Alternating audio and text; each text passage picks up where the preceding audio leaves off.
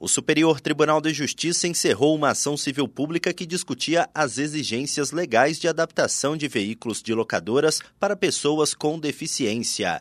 Em acordo celebrado no gabinete do ministro Paulo Sérgio Domingues, relator do recurso especial que tramitava na corte, a locadora Movida aderiu a um termo de ajustamento de conduta firmado entre o Ministério Público de São Paulo e a Localiza, outra empresa do ramo. O caso em questão teve origem com ação civil pública ajuizada pelo Ministério Público porque as locadoras Movida e Unidas estariam descumprindo as regras sobre adequação da frota previstas no Estatuto da Pessoa com Deficiência, que prevê que as empresas devem ter um mínimo de veículos adaptados e cada um deles precisa ter alguns itens obrigatórios. Após seguidas derrotas na Justiça Paulista, as empresas recorreram ao STJ. Antes, no entanto, a Unidas foi incorporada pela Localiza, que já havia assinado um termo de ajustamento de conduta referente a impasse semelhante ao debatido no processo. A possibilidade de extensão desse instrumento à movida foi o que motivou a realização da audiência de conciliação. Foi definido que as locadoras se comprometem a adequar as frotas aos parâmetros do Estatuto da Pessoa com Deficiência.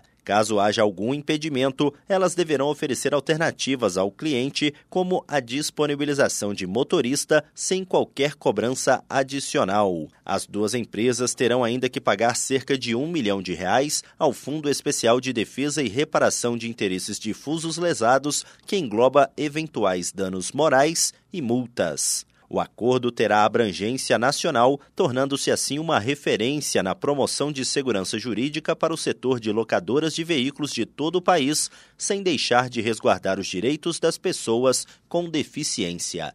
Do Superior Tribunal de Justiça, Tiago Gomide.